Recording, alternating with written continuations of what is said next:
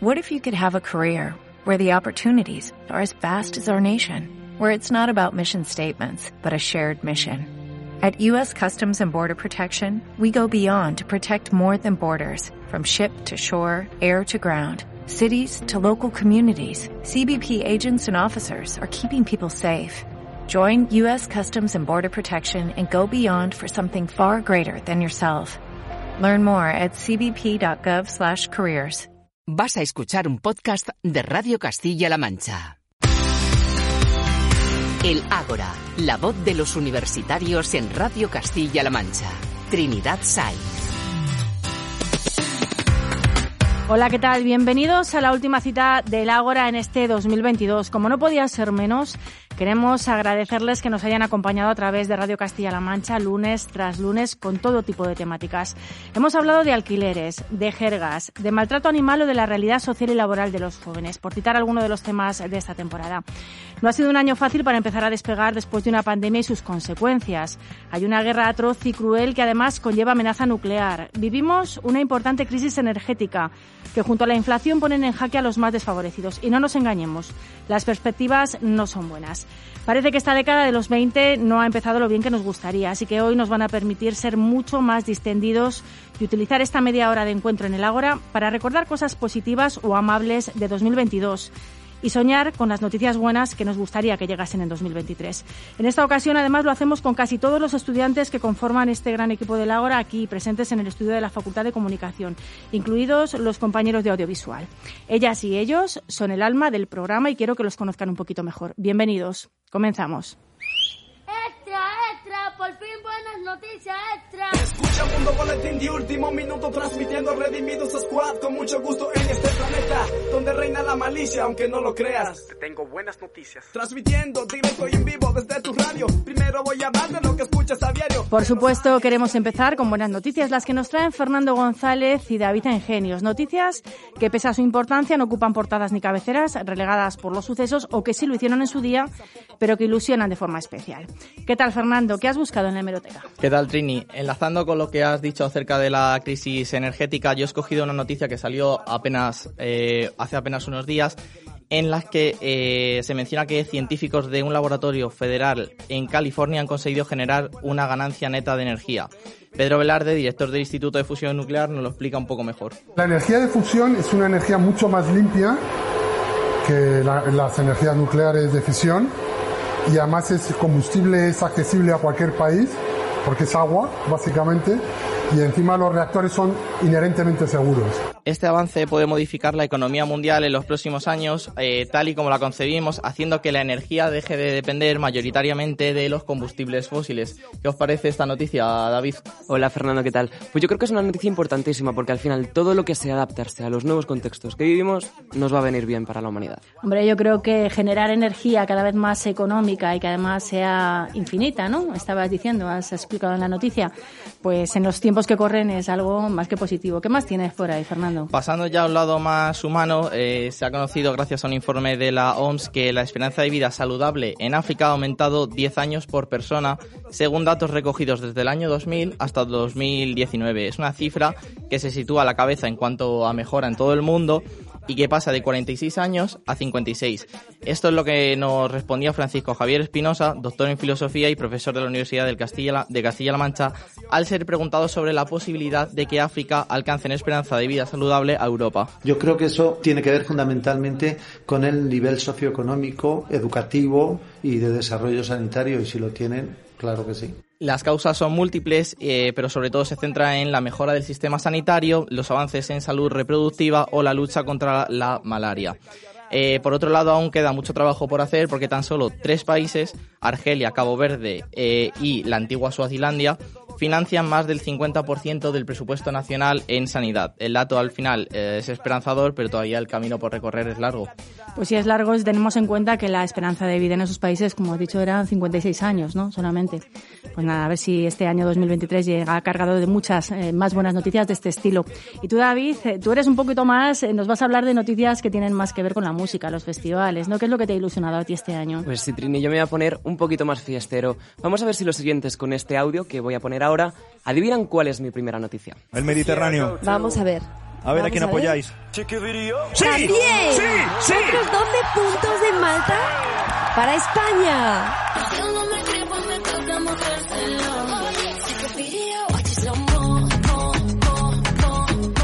Bueno, yo os he traído música al estudio, ¿eh? Chanel con el ya famosísimo Slow Mo Mo Mo, que tantas veces hemos bailado en las discotecas, consiguió que en mayo en España consiguiera el tercer puesto en el Festival de Eurovisión. Y como es lógico, Chanel y su equipo no podían estar más contentos y orgullosos de lo que habían conseguido en Turín. Lo hemos dado absolutamente todo, todo, todo, todo. Os lo hemos regalado, lo hemos dado, lo- o sea, os lo hemos regalado. De verdad, estamos orgullosos porque lo que hemos hecho nos ha salido del corazón y de horas de trabajo, de dedicación, no solo ahora, sino un montón, muchísimos años. La artista cubana saltó a la fama tras ganar el Benidorm Fest, el festival del cual salió como representante de España en Eurovisión. Sus fans están expectantes por ver qué música va a seguir haciendo. Toque ha sido su última canción, un single con el que ha apoyado a la selección española el Mundial.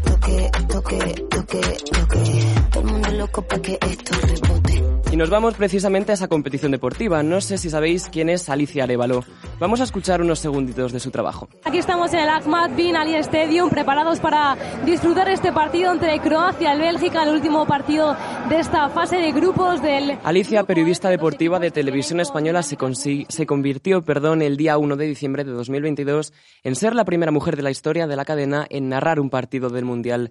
Desde allí, desde Qatar, habló con los medios españoles. Ser la primera, mujer en narrar un partido del Mundial en una televisión pública es motivo de satisfacción y de sentirse orgullosa de una misma, pero siempre con los pies en la tierra y sabiendo que todavía hay muchas cosas que mejorar.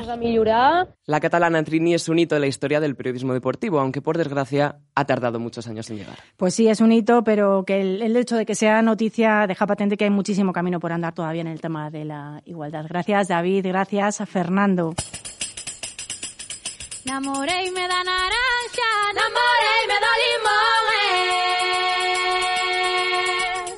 Namoré y mentí niña da tu conversación. Eh. Ay, ay, El Ágora, Radio Castilla-La Mancha. ay, ay, la, la, la, Y con las voces y la percusión de Tansungueiras, que también fueron noticia este año, queremos trasladarnos imaginariamente a Terra Galega. Ya saben que los estudiantes de esta facultad, la Facultad de Comunicación, proceden de todos los puntos de España y esa mezcla de culturas y acentos es la que enriquece todavía más este programa. Oscar López, que es uno de nuestros veteranos, viene desde Coruña. ¿Qué tal, Oscar? Muy bien, Trini.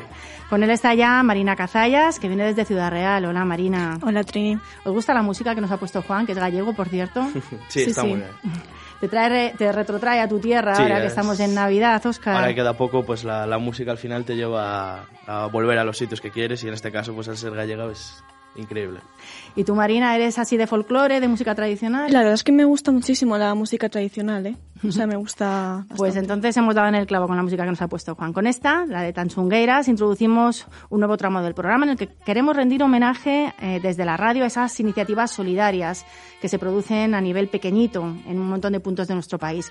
Son nuestras pequeñas grandes noticias. Y la primera viene de tu tierra. Cuéntanos, Oscar. Pues sí, al son de las Tanxugueiras nos subimos a la furgoneta del Ágora y nos vamos a la provincia de Pontevedra, más concretamente a la residencia de la tercera idade de Campolongo. Allí viven más de 100 residentes Trini y el director Juan José López, que lleva ya más de un año en el cargo, ha detectado en este tiempo que los abuelos no están del todo acompañados, que los familiares no hacen todas las visitas que, que quieren. Entonces, ha dicho que tiene que hacer algo para Navidades. Se está acercando una fecha que es complicada, que pues muchos... Que no es fácil no es para los fácil, mayores. mucha gente pues que no, que no recibe visitas. Entonces se ha puesto manos a la obra y va a hacer una iniciativa muy bonita que la vamos a escuchar en declaraciones a Antena 3. Para 100 residentes, 5 o 6 visitas, para menear un poco conciencias, ¿no? A que no se olvide de que, de que están aquí y de que han hecho mucho. Y si quieres, Trini, te voy a leer un trocito de la carta, De que, la carta que enviaron, y ¿no? que se ha hecho viral. Dice así. No nos falta vida, os lo aseguro. No nos faltan ganas, alegrías, risas ni esperanzas. En este universo nuestro no nos falta nada. Si acaso nos duele lo que nos sobra, que es la soledad. Y nos sobra porque no estáis aquí, porque pasáis por delante de nosotros sin mirarnos. Pronto será Navidad, el tiempo más triste en nuestra casa. Quiero una lluvia de cariño en forma de cartas, de fotos, de felicitaciones, misivas llenas de cariño en las que le hagáis saber que cuentan con vosotros. Amor a granel para que comprendan que la vida sigue teniendo sentido. Cuando escribió esta carta, Juan José lo que no se esperaba es el aluvión de cartas que han llegado. Tras pocas horas la petición se hizo viral, Trini, y han llegado ya más de mil a la residencia. Incluso el grupo Salma Flamenco Fusión de Andalucía ha mandado un villancico para nuestros mayores. Y en la de mi gente. escriban cartas, que escriban cartas a los abuelitos de la tercera edad para que ellos vean que, que la gente no, no nos olvidamos de ellos, que no se sienten solos, ¿no? Yo, en este caso, me acordé de mi abuela, que fue la que me crió y se me cayeron los palos del sombrajo. Es que la verdad es que la realidad es dura en las residencias y esta carta remueve conciencias, así que a ver si, Sí. si, si tienen muchísimas más, ¿no? Sí, ha recorrido toda España y yo quiero terminar esta noticia, Trini, diciéndole a nuestros oyentes que todos aquellos que quieran sumarse a la iniciativa pueden mandar la carta a la calle María Victoria Moreno, número 26, código postal 36003, Pontevedra, Galicia.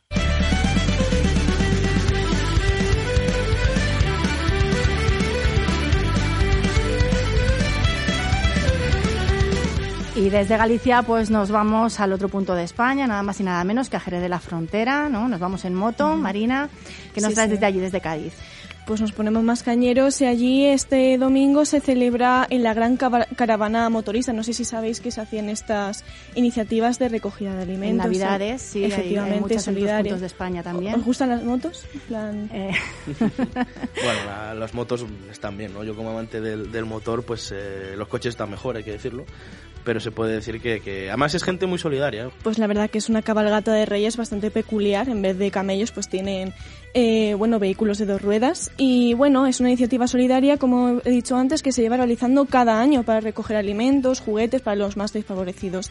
Y es que es una forma de romper con los prejuicios que tenemos acerca de los motoristas. Como bien señalaba, en 2018 ya Antonio Rosado, presidente de la Federación de Unión Motoclubes Jerezanos, eh, el tema de los prejuicios pues es un poco complicado. Mucha gente, ¿verdad? Que mucha gente se puede pensar que, que solo se hace ruido, ¿no? Que, que es un colectivo a lo mejor más problemático y, por el ruido y el escándalo.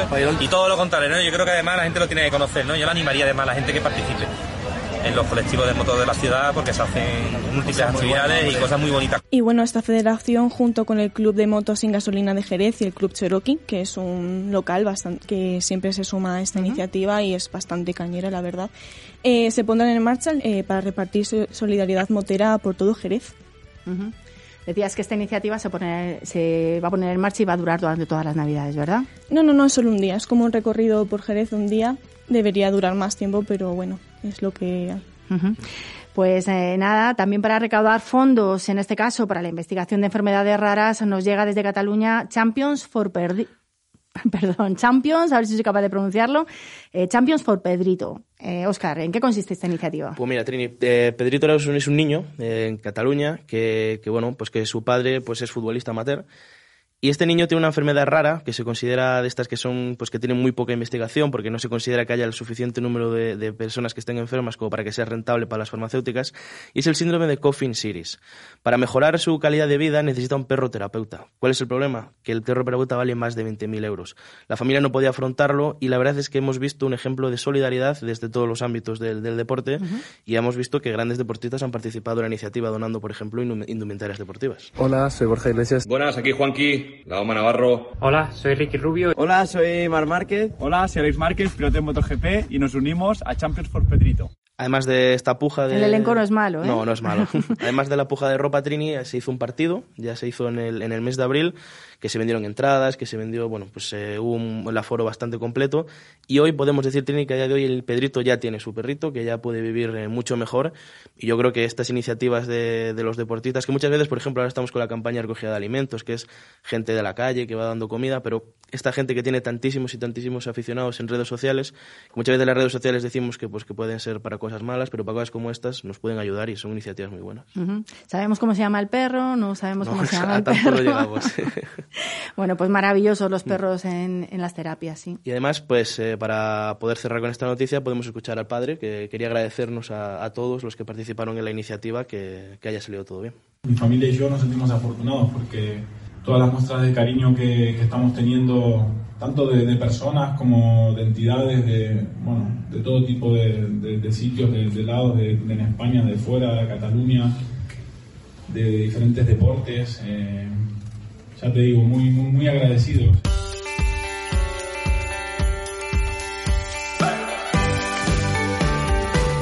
Importantísima la investigación para las enfermedades raras, Sí, ¿verdad? muy importante y yo creo que todos los que nos estén oyendo tienen que ser conscientes de que, de que esta gente necesita muchas veces ayuda, de que muchas veces vemos publicaciones en redes sociales, de que se buscan pues recaudar tapones para donarlos, recaudar fondos y, y hay que, ahora que estamos reco- hablando de noticias solidarias, pues el deseo para el 2023 también es que, que la gente siga siendo solidaria, que somos uno de los países más solidarios del mundo y que todos estos eh, niños y, y adultos también puedan crecer con gran calidad de vida. Pues claro que sí, muy solidarios somos en España y muy integradores. De eso va la noticia que nos traes tú, Marina, ¿no? Sí, sí, para poner el postre a la sección, ya que termino yo. Eh, ¿Os gusta el queso, chicos? Eh, Me tenéis encanta. El gallego sobre todo. ¿eh? El gallego sobre todo. Bueno, pues... El manchego no está mal, tampoco aquí competimos. Sí, sí, sí, hay competición sana. Pues el queso del que voy a hablar es catalán, es de Barcelona y se trata del, del queso garrocha de la quesería barcelonesa Formatges Fun- Montañola. Eh, es una empresa que ha ganado el premio al mejor queso de España y que ha quedado tercera en el Campeonato Mundial de, de Queso 2022 que se celebró en Gales. Eh, y cuenta entre su plantilla con personas con discapacidad. Ana Prado, responsable de la quesería Montañola, nos explica un poco el tema. La formatgeria Formatges Muntanyola el que vol és generar oportunitats de, de, o sigui, generar llocs de treball per persones amb discapacitat. Es una iniciativa eh, que busca crear oportunidades laborales para personas con discapacidad y cuenta que en este momento son 12 personas, de las cuales 9 eh, tienen discapacidad física o intelectual. Y bueno, la verdad es que es una iniciativa que es, es llevada a cabo por la Fundación AMPANS, que es pues una, pues bueno, una, como su nombre indica, es una fundación que intenta insertar a las personas con discapacidad en, pues bueno, ofrecer, pues, ofrecer oportunidades laborales, ¿no? Que todos eh, que permitan la independencia de las personas, que todos eh, tenemos algo que aportar, ¿no?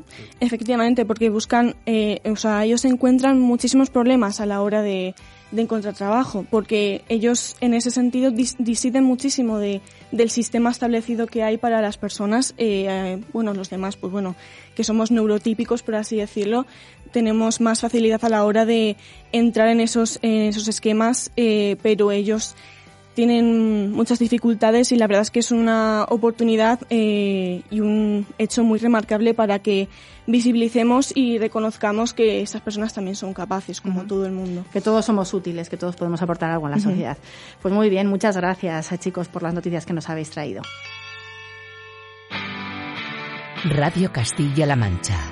Es Navidad.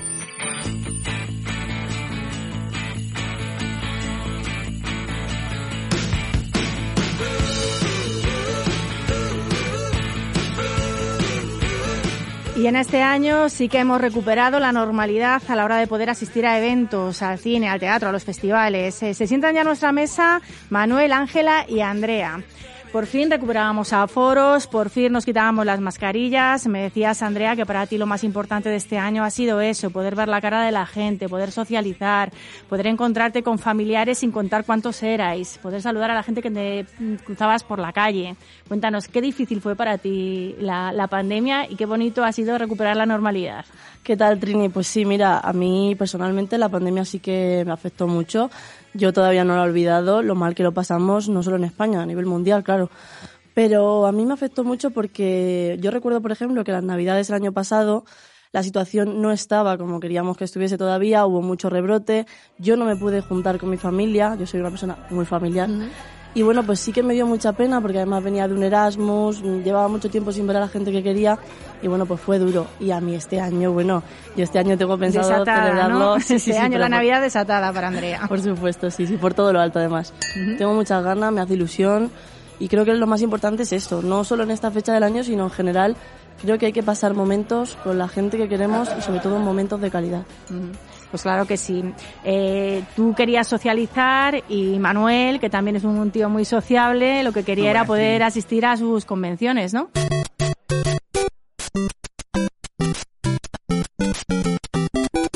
Así es, efectivamente, Trin.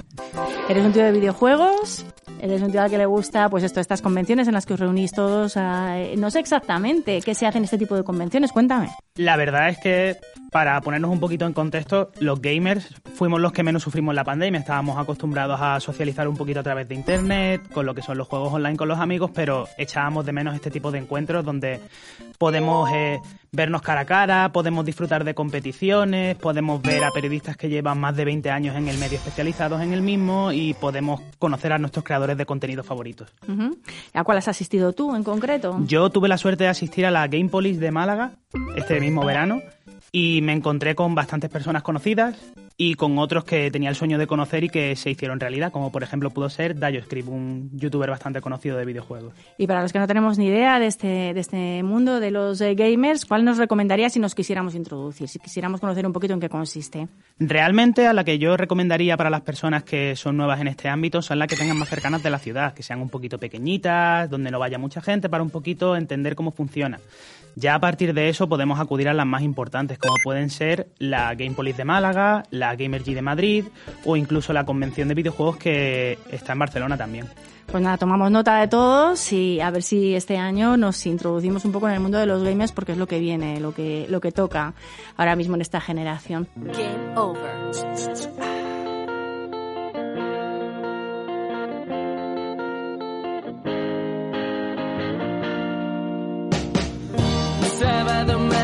Mirándome al espejo. A la que le gustan también muchísimo los festivales, está más de música esa, Ángela. No te has perdido ninguno este verano. ¿Dónde has estado?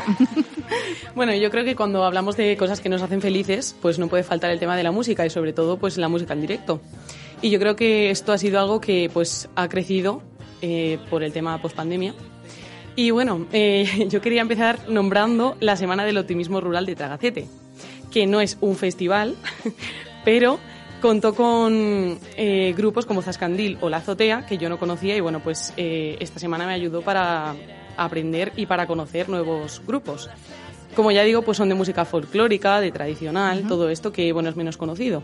Y además en el entorno rural, que lo que se ha hecho en estos festivales, como el de Tragacete o el festival que hay en Cuenca, es poner en valor a grupos que trabajan también desde la tierra, ¿no? Recuperando temas eh, con raíz y Eso un poco es. divulgándolos, ¿no? Eso es.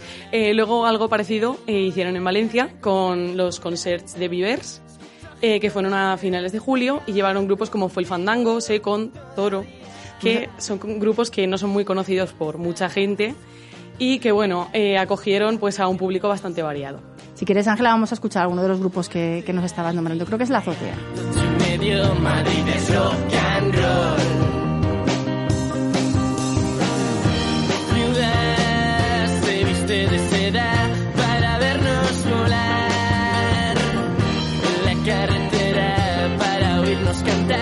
Y aparte de todas estas cosas que habéis hecho, festivales, convenciones, encuentros con amigos y familiares, habéis participado en Erasmus, además este año, habéis sido viajeros, ¿no? Ángela y Andrea, habéis estado en países eh, de Europa, las dos. Sí. ¿Dónde habéis estado? Yo estuve seis meses en Italia y después seis meses en Portugal. ¿La experiencia positiva? Muy positiva. ¿Recomendable? Muy recomendable. ¿Y la tuya, Andrea? Estuve en Italia también, en cambio estuve 10 meses eh, en Urbino, una ciudad pequeñita pero completamente universitaria y lo recomiendo pero de una además. Repetiría y las dos, ¿no? Mil Es una veces. experiencia muy, muy enriquecedora en todos los aspectos. Manuel no estuvo de Erasmus, estuvo de SICUE. ¿Dónde estuviste tú y qué es lo que estuviste haciendo en tu Estuve de viaje? SICUE en la universidad, en la Facultad de Sevilla de Comunicación y la verdad es que también una experiencia muy recomendable. Podría decir que me dais envidia, chicas, pero yo también me lo pasé muy bien. Pues nada, espero que este 2023 también sea un año viajero para todos vosotros.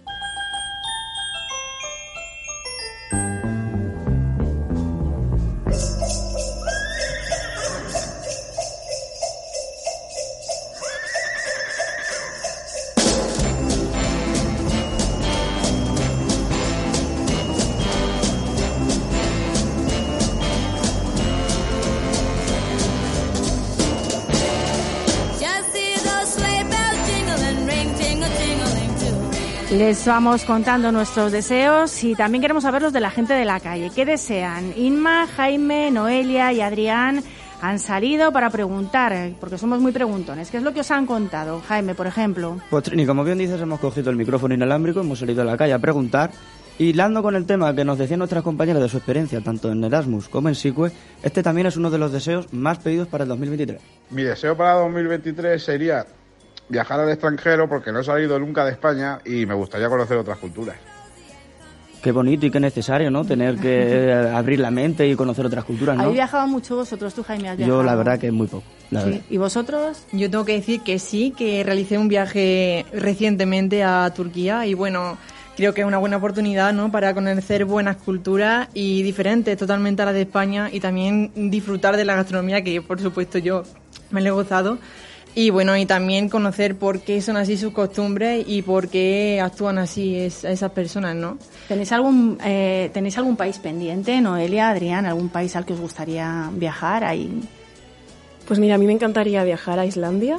Es una cosa que tengo pendiente, que es como así muy utópico, ver la aurora boreal. También hace mucho frío ahí, así que me daría un poco de, de cosa porque yo soy muy calurosa también, pero me encantaría poder Por viajar. los opuestos, ¿no? Por Sí. los opuestos. ¿Y tú, Adrián, has viajado? ¿Te No. gustaría viajar a algún país pendiente que tengas? Yo desafortunadamente he viajado muy poco y me hace gracia que Noelia tenga muchos destinos en mente cuando ya ha ido a muchísimos este año Sí. en su Erasmus Atenas. Pero la gente viajera es que es así. Sí, no, no quiere, no quiere parar de viajar. ¿Y qué más deseos nos piden, Inma, por ahí, cuando habéis salido a la calle? Pues bueno, lo típico, ¿no? Salud y bienestar, ¿no? Para, no solo para uno mismo, sino también para el entorno social y para la familia, ¿no? Nos cuentan algunas personas, pues, este tipo de deseo. Mis deseos para 2023 son que mi familia tenga mucha salud, que siga igual de unida que hasta ahora, que en las próximas navidades no nos falte ningún familiar en la mesa y poder trabajar de lo que realmente me gusta y estoy estudiando. Pues a mí me gustaría que la, la pandemia desaparezca, que no nos acordemos ni de ella algún día. Pues mi propósito para el próximo año sería eh, saber quererme a mí misma y así poder querer a los demás.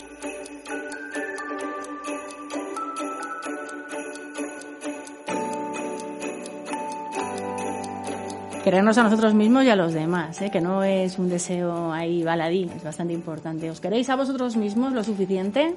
Pues yo pienso que sí, ¿no? estoy en una época en la que tengo eh, estabilidad mental y es importante, ¿no? Para, para los proyectos. Adrián, nos queremos, eh, Jaime, nos queremos Yo creo que yo creo que quererse a uno mismo es muy importante porque al final es con el que más tiempo pasas, con uno mismo. También decíais por ahí que cuando hemos salido a la calle nos han, nos han pedido también de deseos eh, trabajo, ¿no?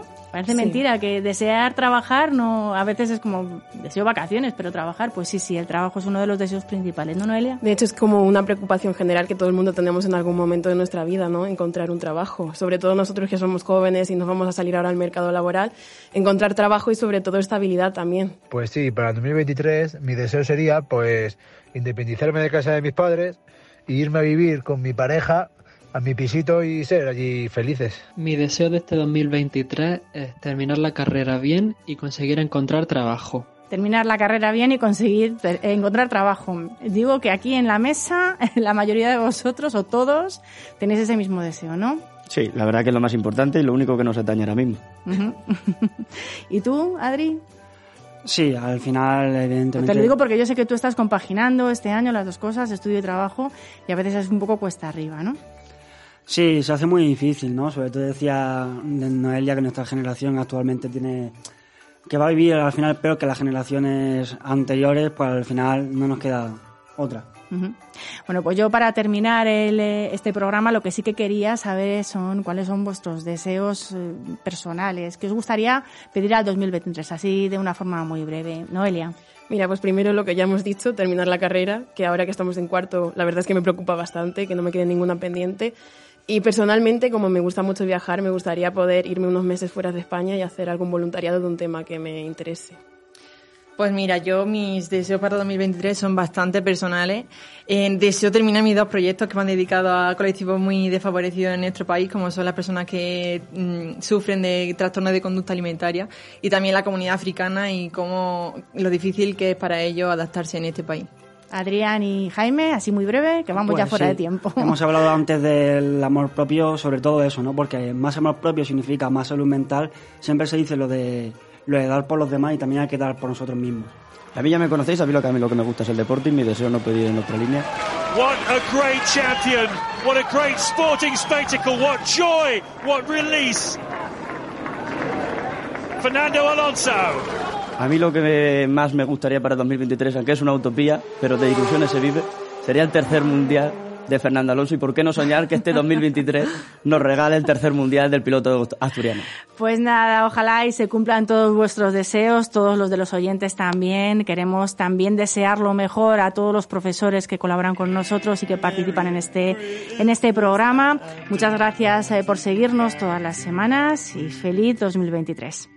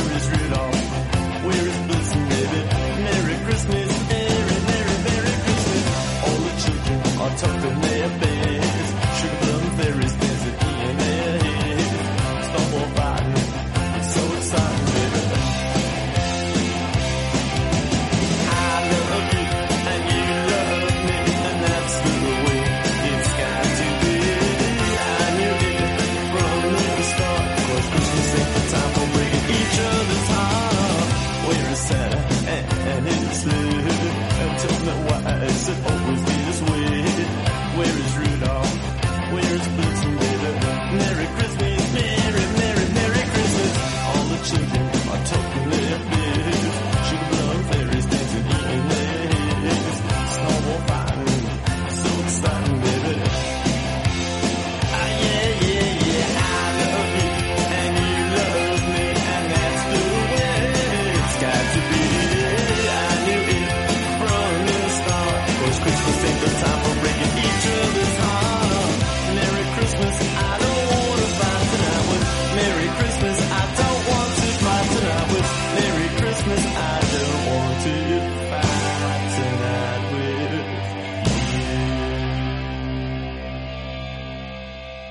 Gracias también por la escucha en Radio Castilla-La Mancha.